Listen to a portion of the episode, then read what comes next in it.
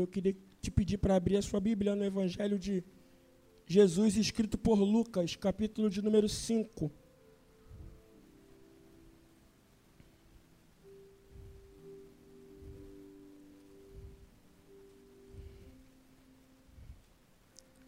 Obrigado, meus amigos. Deus abençoe vocês. Evangelho de Lucas, capítulo de número 5.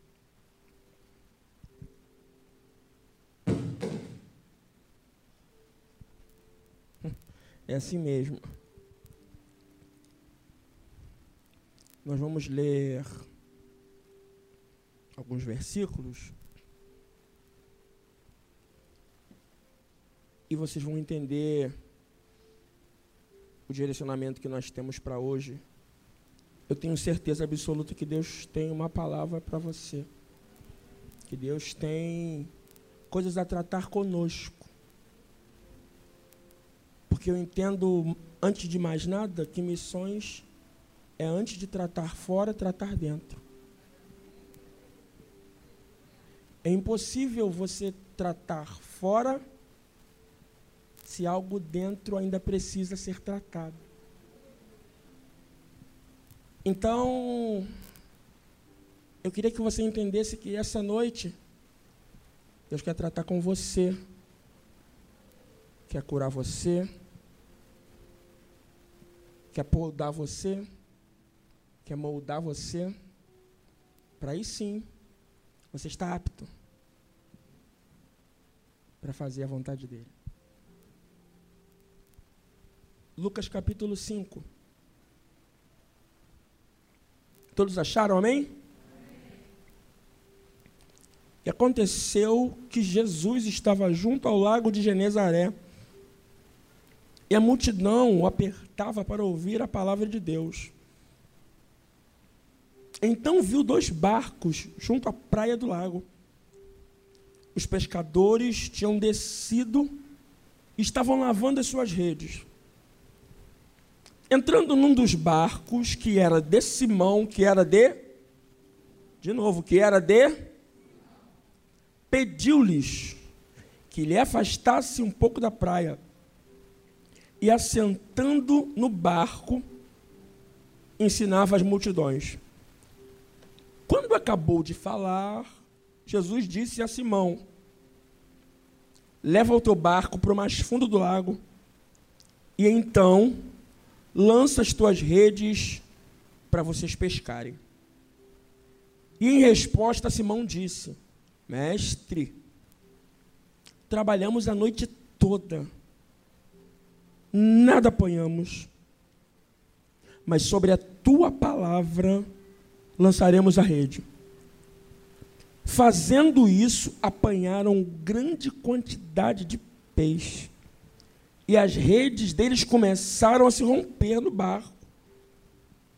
E pediram ajuda aos companheiros do outro barco.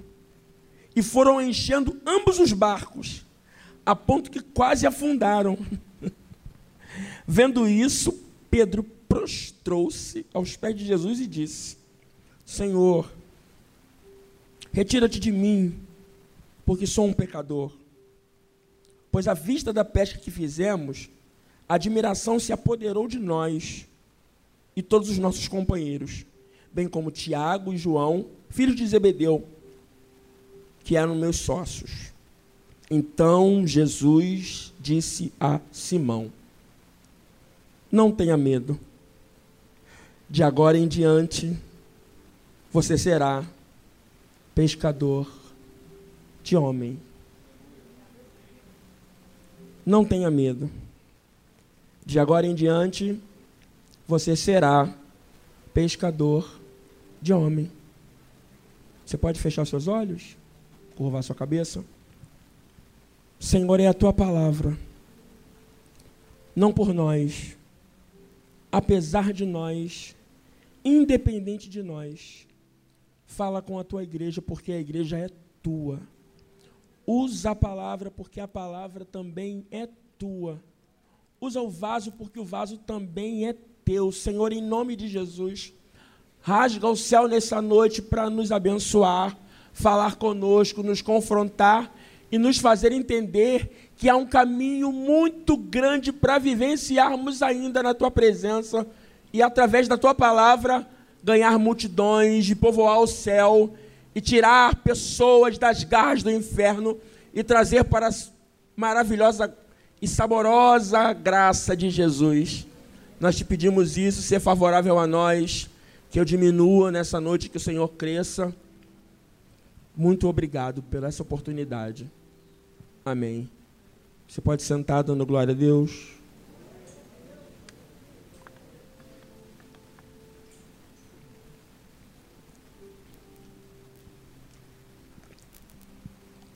Essa igreja é uma igreja bíblica.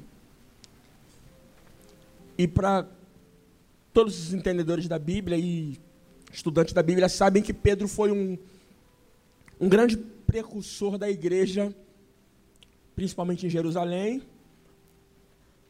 Bem, como vocês sabem, em Atos capítulo número 2, se desenvolve um movimento de descida do Espírito Santo que já foi é, dito por Jesus em capítulos anteriores. E Pedro, como porta-voz de Deus naquele momento, ele dá início a uma grande a um grande movimento de conversão em Jerusalém e assim por diante.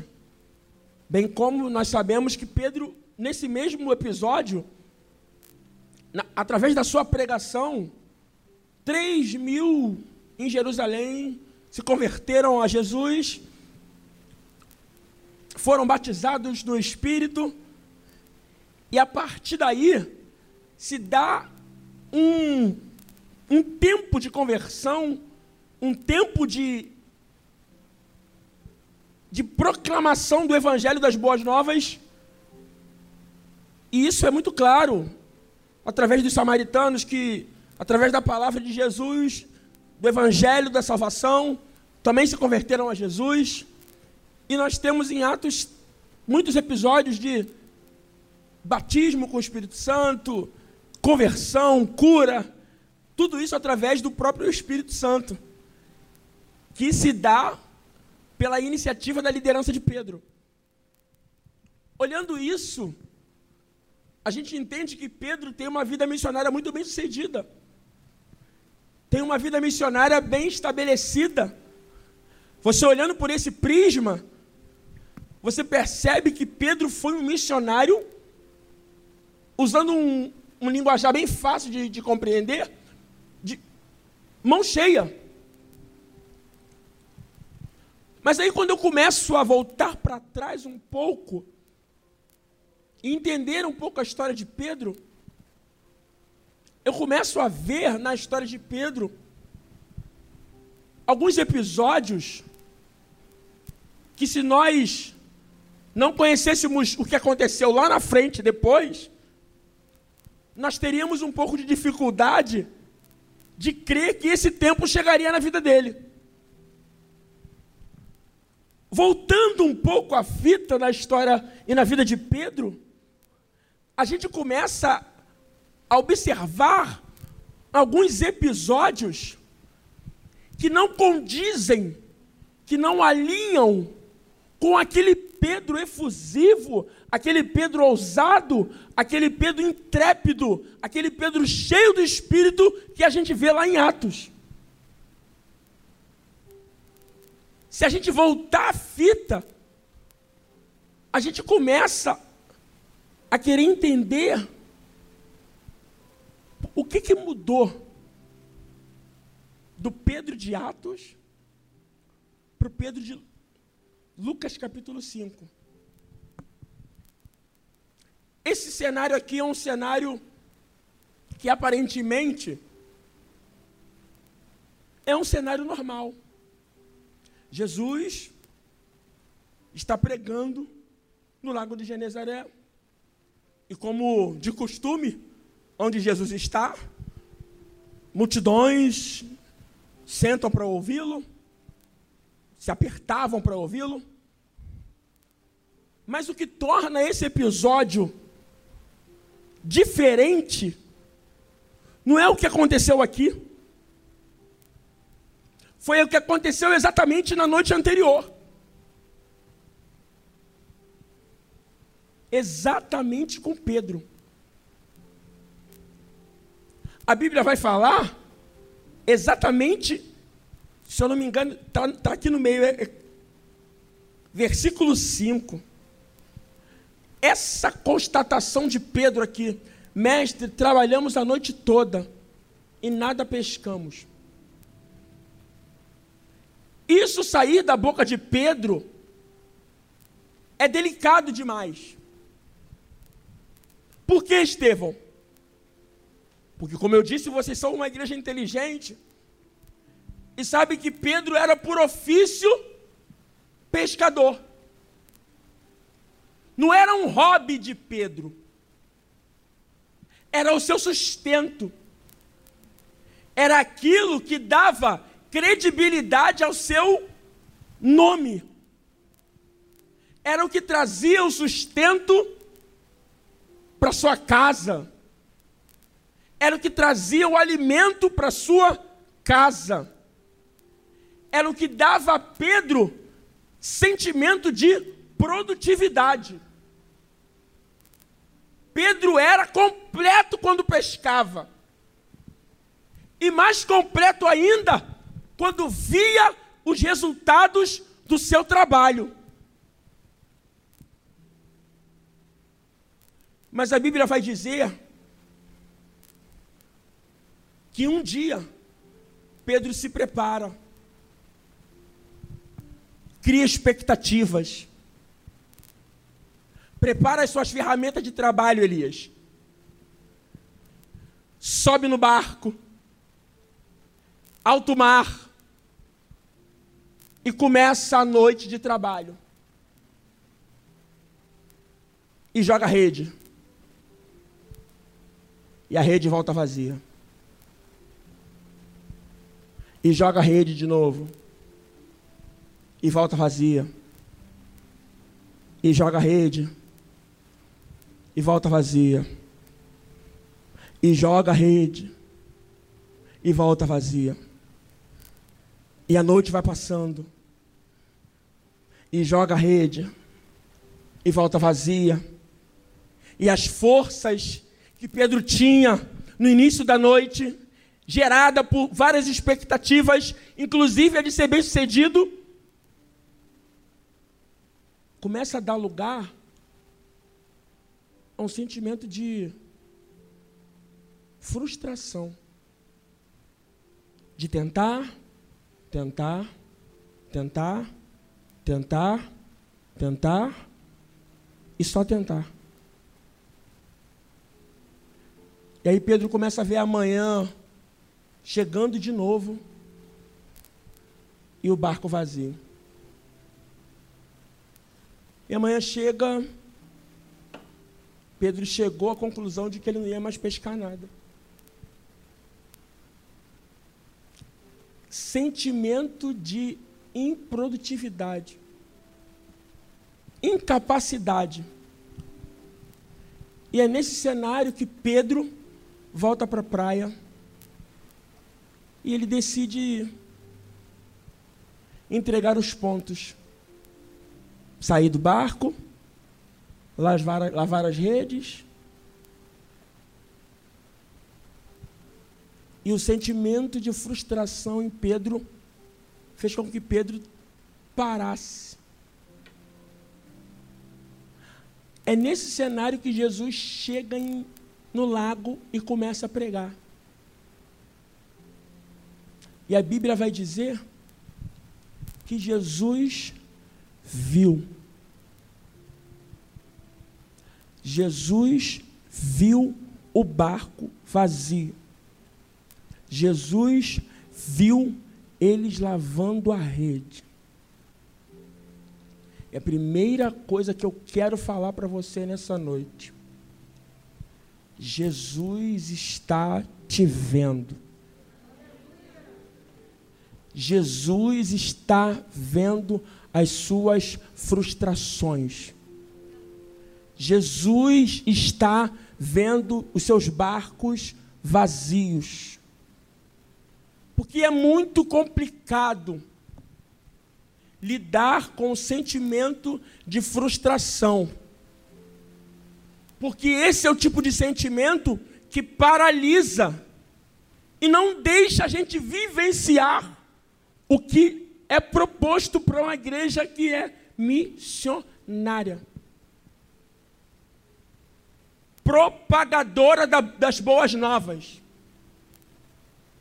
Se tem uma coisa que pode paralisar essa igreja, é frustração.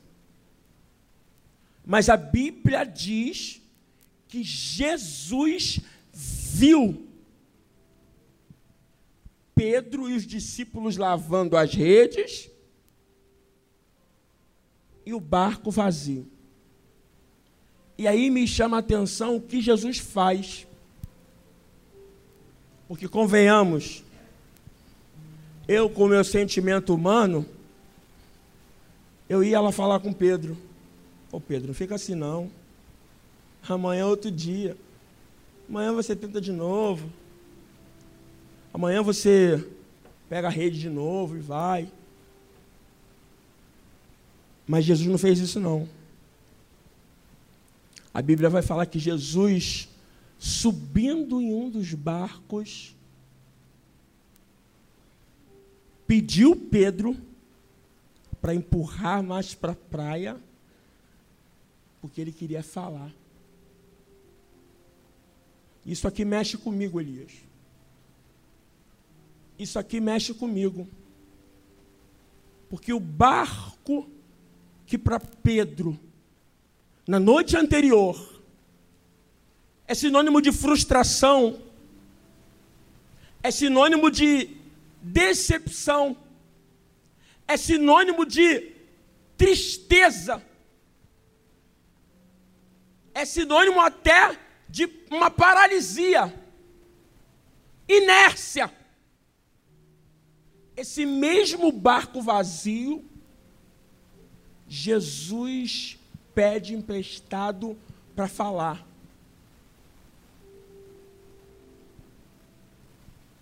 E é difícil isso aqui. Porque a gente só quer apresentar para Jesus as nossas vitórias. A gente só quer apresentar para Jesus os nossos resultados positivos. Quando missões, muitas das vezes, Nicinha, é dar para Jesus o barco furado, é dar para Jesus o barco vazio, é dar para Jesus a lágrima, é dar para Jesus as decepções, é entregar para Jesus emprestado aquilo que te dói. Porque o que te dói na mão de Jesus é holofote para Jesus ser ouvido e ser proclamado às nações. E foi difícil entender isso na minha vida. Agora eu vou trazer para mim. Foi difícil eu entregar para Jesus a minha saúde. Foi difícil eu entregar para Jesus a minha vitalidade. Foi difícil eu entregar para Jesus. Mas Jesus falou: Estevão, dá para mim esse teu barco furado aí. Sabe por quê? Porque eu vou usar esse barco furado, vou subir nele, e através dessa, dessa projeção, as pessoas vão ouvir da minha parte, do que eu tenho feito, do que eu tenho sido na sua vida. E aí Jesus sobe no barco pede a Pedro: Pedro, tu está frustrado, né? Você não produziu nada à noite. Pois eu vou te dar uma oportunidade de produzir. Empurra esse barco aqui para mim. Empurra ele. Tira ele um pouquinho da praia. Porque eu preciso projetar a minha voz através do teu esforço. Eu preciso ser ouvido através do teu esforço. E o que é missões para você? Missões para você pegar um avião e ir para a África? Missões para você pegar um. Missões é a capacidade que nós temos de, em meio às frustrações, se deixar ser usado por Deus. Porque a gente tem a falsa impressão de que para a gente servir a Deus, as coisas na nossa vida precisam estar andando conforme a gente pensa que vai. É o contrário. É exatamente quando as coisas não andam que Jesus quer pegar o leme do nosso barco e conduzir para a glória do nome dele e para que ele seja ouvido através de nós. E aí Jesus sobe no barco, empurra, estou distante, está dando para ouvir a minha voz?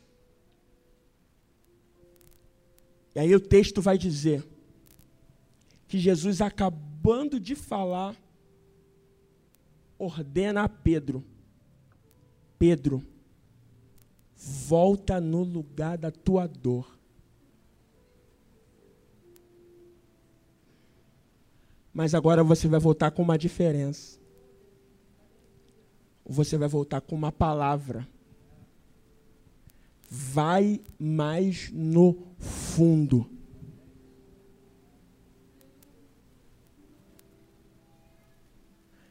Mas a frustração não deixa a gente entender isso.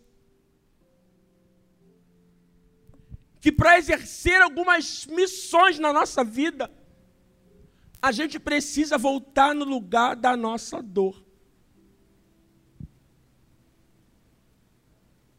É difícil, né, Anicinho? Voltar no lugar da dor, eu estou voltando há exatamente uns 12 anos. 12 anos. Voltando no lugar da dor. Só que o desafio aqui, é, evangelista André, é entender que agora nós estamos voltando debaixo de uma palavra. Vai mais no fundo e joga a rede de novo. É tão difícil entender isso que a resposta de Pedro expressa isso. Como ele estava paralisado. Como não adiantava ele ir sem ser tratado primeiro. Não adiantava ele ir. A resposta dele expressa isso. Mestre, trabalhamos a noite toda. Não pegamos nada mas sobre a tua palavra, nós vamos lançar a rede. E aí, ouvindo isso aqui, é muito romântico, é muito bonito, é profético, é especial, mas conhecendo o temperamento de Pedro, você não vê que não foi com, esse, com essa delicadeza toda que Pedro falou, não. Conhecendo Pedro como a Bíblia nos apresenta, como um homem de personalidade, um homem sangue quente, eu conjecturo que Pedro fez mais ou menos assim. Pedro está lá, né? Aí Jesus, Pedro, agora você volta para o lugar mais fundo e joga a rede de novo. Aí Pedro olha para ele, sabe aquela tela azul? O quê? Eu trabalhei a noite toda e não peguei nada. O senhor está mandando eu voltar lá? Está pondo tua conta em risco. É sobre a tua palavra. Mas aí o texto vai dizer que Pedro fazendo isso, E aqui está um dos maiores segredos para uma vida bem-sucedida como missionário de Cristo. Porque, gente, missionário é muito mais do que pregar as nações. É importante, é salutar esse, esse serviço. Mas na sua casa você é um missionário. Na tua empresa você é um missionário. Na tua faculdade você é um missionário. Na tua escola você é um missionário. Na tua, no teu trabalho você é um missionário. Porque o missionário nada mais é do que um propagador das boas novas. Simples. E aí a Bíblia vai dizer que Pedro, fazendo isso, está aqui a chave. A frustração não nos deixa fazer exatamente como ele manda. A gente conta muito com as nossas habilidades. Ah, mas eu sei fazer isso? Não. Meus irmãos, essa noite é uma noite de que nós precisamos entender que temos que abaixar as nossas habilidades, as nossas armas naturais e fazer exatamente como Ele manda um caminho de bem-estar e bem-sucedido, ele é um caminho de obediência. E missões é isso. É ter a capacidade de obedecer em todo tempo. E aí Pedro faz o que Deus manda. Faz o que a ordem de Deus é dada. E ele joga a rede. E a Bíblia diz que o caminho da obediência de Pedro fez com que Pedro fizesse uma pesca extraordinária. Peixes e mais peixes. Enchia um barco de Pedro. E quanto mais ele puxava, mais vinha peixe. E peixes e mais peixes, Nicinha. E peixes e mais peixes. Chegou o ponto de que ele não conseguia mais sozinho. Ele começou a pedir ajuda. Vem cá, me ajuda aqui porque a colheita da obediência é muito grande. E maior do que isso, ela é compartilhada. Que a Bíblia vai dizer que chamaram outros companheiros e começaram a encher os dois barcos. Não encheu só o dele, encheu de quem estava ali. Olha o que a obediência faz na vida de uma pessoa que quer viver a vocação missionária. Os peixes começaram a encher o barco, a fim de que o barco quase afundou. E aí Pedro reconhece, ele entende que não adiantava nada Pedro pescar para fora sem ter sido pescado por dentro primeiro. Ele fala: Jesus, retira-te de mim. Eu não sou digno. Eu sou um homem pecador. Aí Jesus fala para ele: Pedro, não temas. A partir de hoje, você vai ser pescador de homens a sua pesca não vai ser mais peixe. Eu tenho pescas maiores para você viver. Eu tenho pescas mais extraordinárias para você vivenciar. Eu tenho frutos mais preciosos para colocar na tua mão, para você cuidar. Pedro, é tempo de viver algo novo.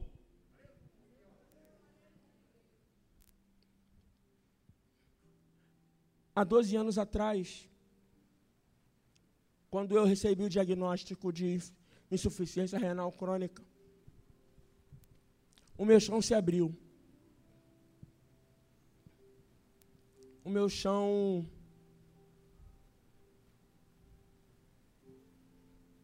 eu perdi um pouco o foco, sabe? Eu lembro como se fosse hoje. Eu entrando por aquele hospital andando.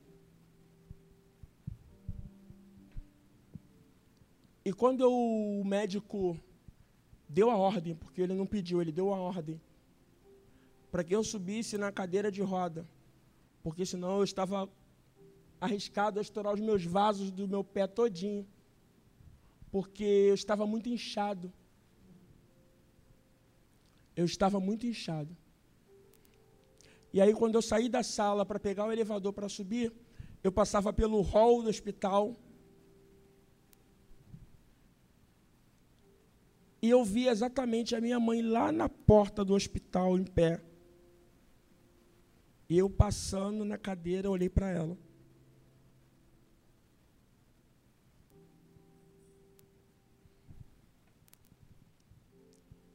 E eu subi aquelas escadas, aquele elevador, sentado naquela cadeira.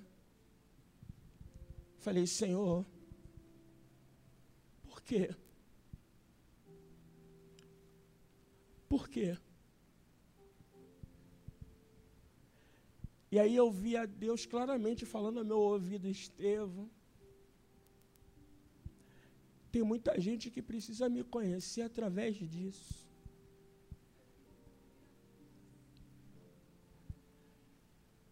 Tem muita gente que precisa ouvir a minha voz através daquilo que te dói.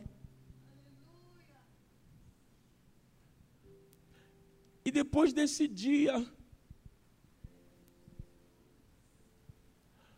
quantas pessoas eu conheci, quantas vidas eu conheci, seminarista Renato. Quantas pessoas, quantas histórias, quantas lágrimas, quantos conselhos, quantas pessoas que eu ganhei para Jesus, quantos amigos eu ganhei. A minha vida modificou. Estevão, mas o que isso tem a ver com a mensagem? Olha os peixes aí. Olha os peixes aí. Em vidas que foram transformadas pela voz de Deus através daquilo que me doía.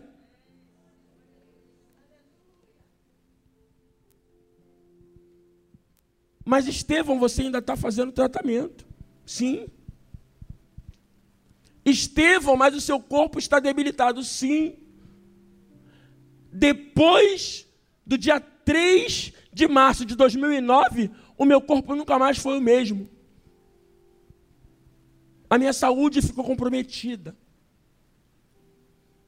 Eu não tenho mais força para fazer muita coisa que eu fazia. E os meus amigos sabem muito bem disso.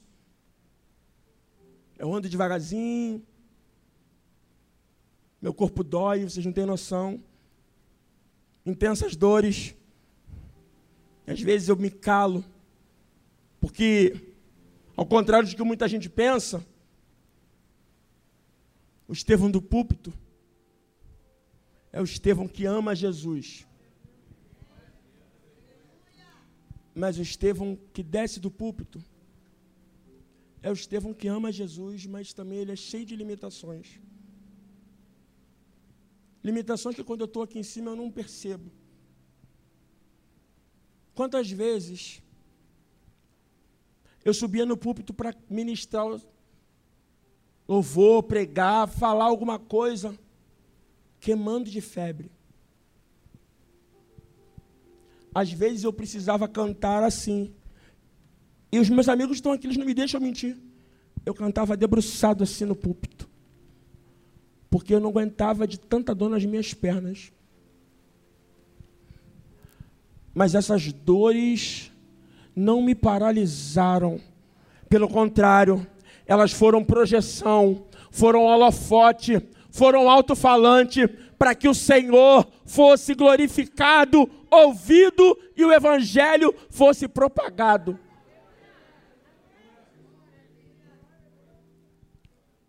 Quantos amigos falaram para mim depois, Elias? Estevão, agora que passou, eu vou falar para você. Eu achei que você não fosse resistir, não, cara. Eu achei que você não fosse suportar. Mas eu fui vendo um ano passando, dois anos passando, três anos passando, quatro anos passando, cinco anos, seis, sete, oito, dez.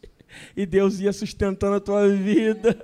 E eu falei, poxa, se o Estevão não parou, por que, que eu que estou com saúde vou parar? Tem muita coisa para fazer ainda. Jesus precisa ser ouvido através de você.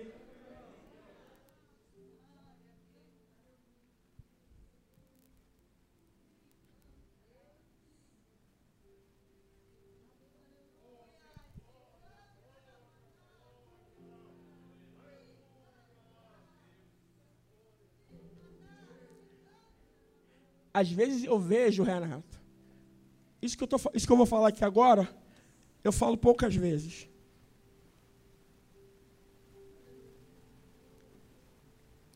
Às vezes eu vejo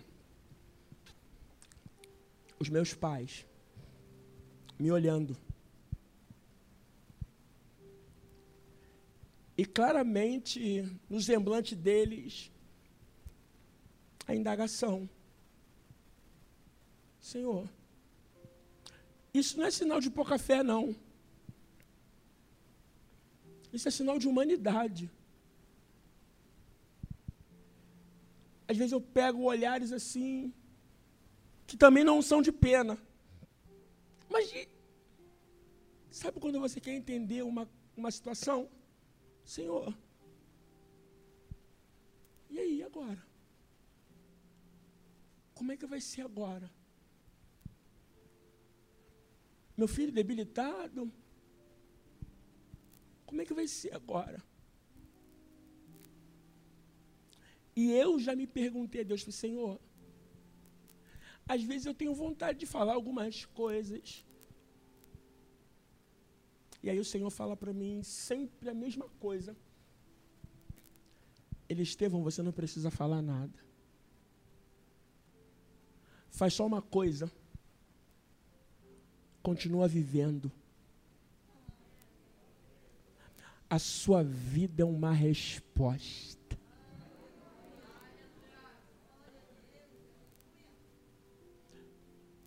A pergunta que eu quero te fazer e, e passo o microfone.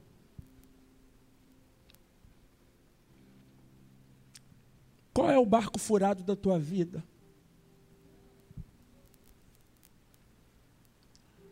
Qual é aquilo, o que, que é aquilo que te causa dor?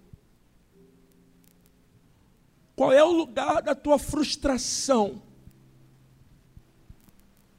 Quer ser um missionário? Entrega para Jesus. Porque Deus vai se fazer ser ouvido através disso. Entrega. Não dá para ir para fora sem entender que isso precisa vir de dentro. Isso você pode fazer aqui dentro mesmo. Porque o primeiro lugar que nós precisamos ser missionários é dentro da nossa própria casa. Seja ela espiritual, seja ela física, eu ainda continuo renal. O meu corpo continua frágil. Mas a minha alma está cheia de vontade de fazer mais para o reino de Deus. Eu queria que você entendesse isso nessa noite. Deus quer te fazer pescador de homens. Ou seja, Deus ainda tem muita coisa para fazer através da sua vida. Você pode curvar a sua cabeça?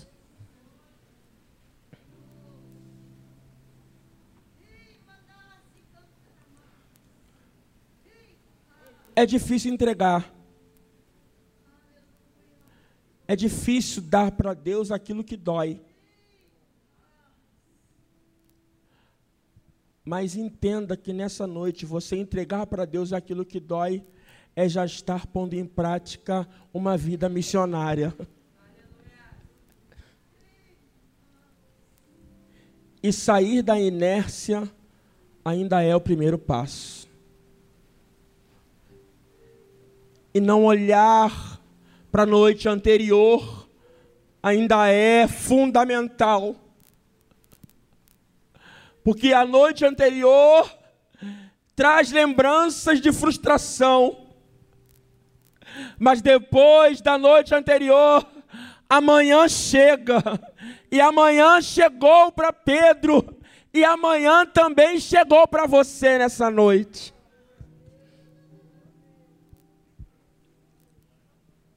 Você tem coragem? Você tem coragem de apresentar a Deus aquilo que te dói? Com o entendimento de que isso Deus vai usar como projeção para ser ouvido às nações?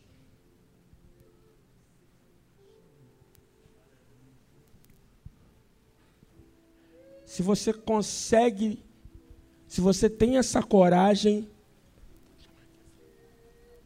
eu quero te fazer um convite. a sair do seu lugar físico e espiritual e apresentar a Deus o seu barco furado. Eu não sei se você vai ter coragem de fazer isso, porque é para corajoso. Eu já estou aqui na frente. Falei, Jesus, ó, é dor, para mim é dor. Para mim é doloroso, mas eu estou aqui. Eu vou te apresentar esse barco meu furado, porque eu sei que o Senhor vai usar e coisas maiores vão acontecer para a glória do teu nome. Você pode ficar de pé no seu lugar?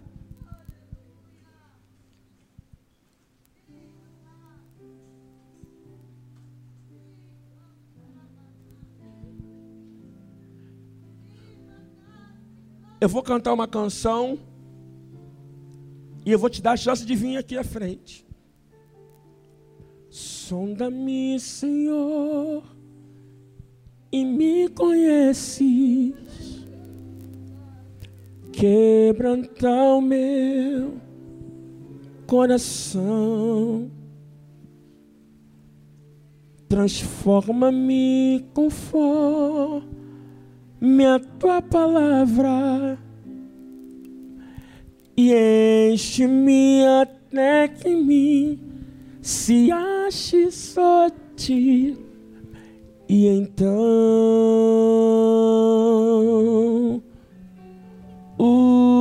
usa-me, Senhor.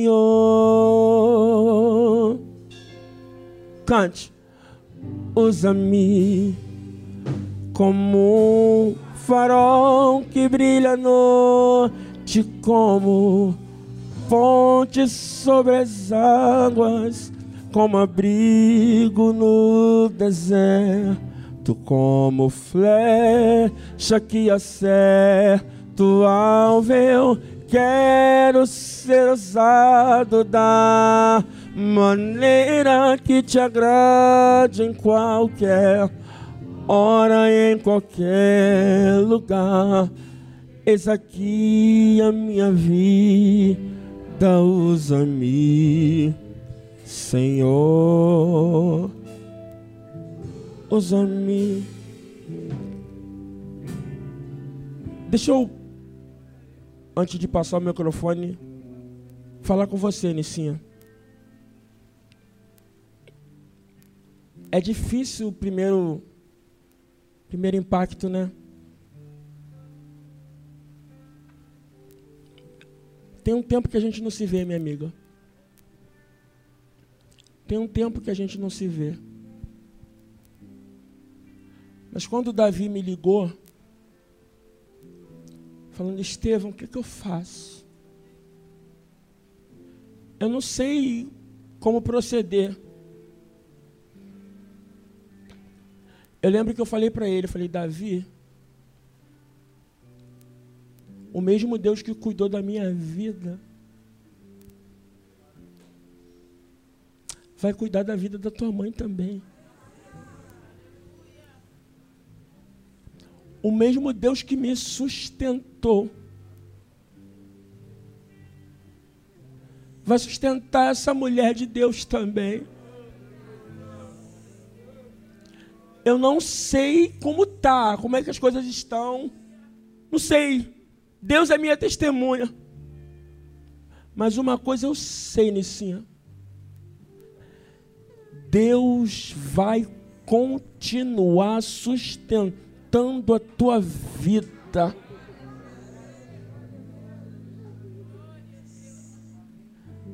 A família sofre, né, Liz? Fica apreensiva.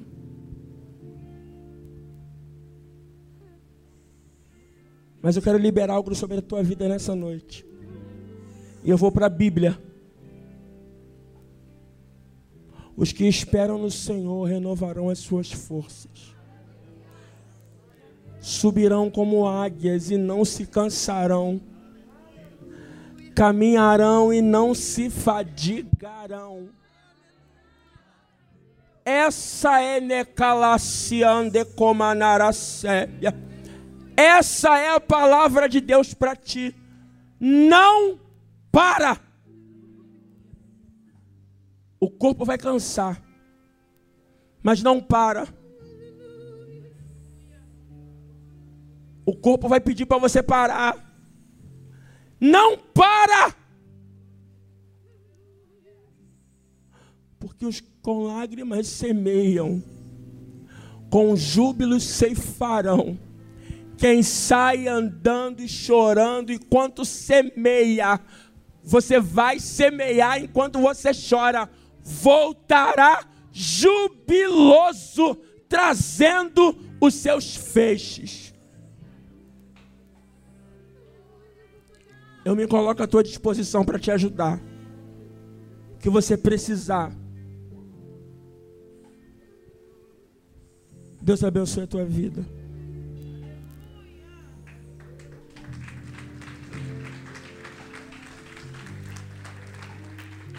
Deixa eu falar para você aqui e passo o microfone. Doer é inevitável. O desconforto é inevitável. Mas, Diácono Ivan, a medida que dói é a medida que o fruto cresce. É a medida que as lágrimas vão caindo no seu rosto e você vai caminhando e vai produzindo e vai andando, Deus vai se fazer visto e ouvido pelas nações. E as nações, você pode colocar como você quiser, a tua casa, a tua família, não sei qual é o teu campo missionário, mas Deus vai fazer prosperar a cem por um. Alguém acredita nessa palavra aqui? Deus abençoe a tua vida.